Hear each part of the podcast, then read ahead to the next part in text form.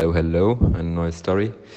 Ähm, Ferdi, ich hatte gerade eine Patientin, die hat hauptsächlich äh, Schulterschmerzen, von der visuellen Analog Analogskala äh, 8 von 10 Punkten, also schon ein deutlich hohes Schmerzniveau, vor allem bei Arm nach vorne heben und Arm zur Seite heben. Und zusätzlich hat, aber, hat sie aber auch ähm, Rückenschmerzen zwischen den Schulterblättern und dem unteren Rücken und ähm, so sehr diffuse, wechselnde Schmerzen in den Extremitäten, also in den ganzen Armen, in den Beinen, auch Taubheitsgefühle aufgrund von einer Lymphangitis. Also das ist schon ähm, sehr ausladendes Schmerzbild. Das Ganze hat sie seit knapp zwei Jahren und diese ganzen Rückenschmerzen seit 20 Jahren. Und ähm, naja, wir haben uns dann zusammen ihre Bewegung angeschaut. Man konnte halt sich nicht vorbeugen, nicht wirklich gut nach links drehen.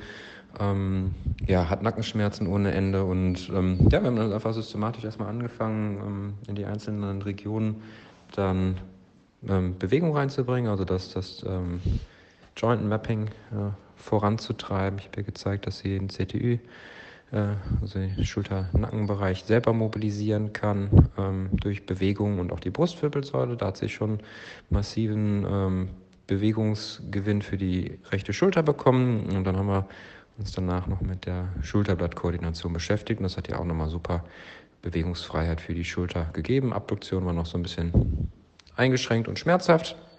Und ähm, das hat sie echt gut hingekriegt und war auch echt erstaunt, dass das nach so langen Schmerzgeschichte direkt äh, nach, weiß ich nicht, 20 Sekunden üben, äh, wirklich um 80 Prozent Schmerzen reduziert waren.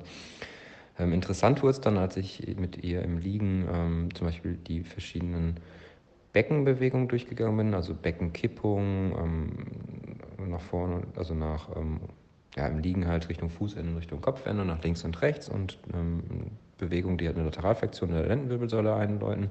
Also im Grunde die ganze Koordination zwischen Lendenwirbelsäule, Becken und Hüfte. Das waren total ataktische Bewegungen. Sie hat das echt am Anfang total mit extrem viel Kraft aus, äh, ausge, versucht auszuüben und einfach alles angespannt, nur dieses Becken nicht bewegen können. Und dann habe ich sie ein bisschen mehr geführt noch in der Bewegung und dann wurden die Bewegungen immer ataktischer und immer so zuckender irgendwie, weil sie einfach keinen Zugriff auf den ganzen Bereich hatte.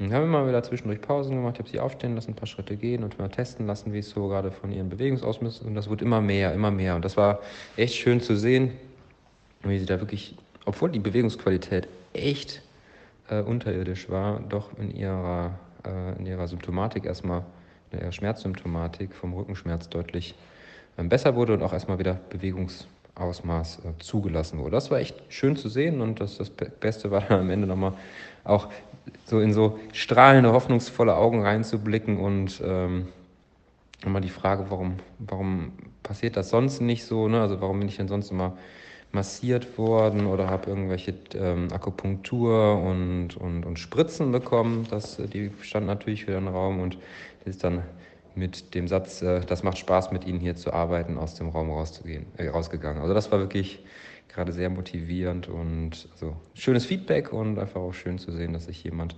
mit ein paar kleinen Dingen, die sie verstanden hat, doch wirklich so gut helfen kann.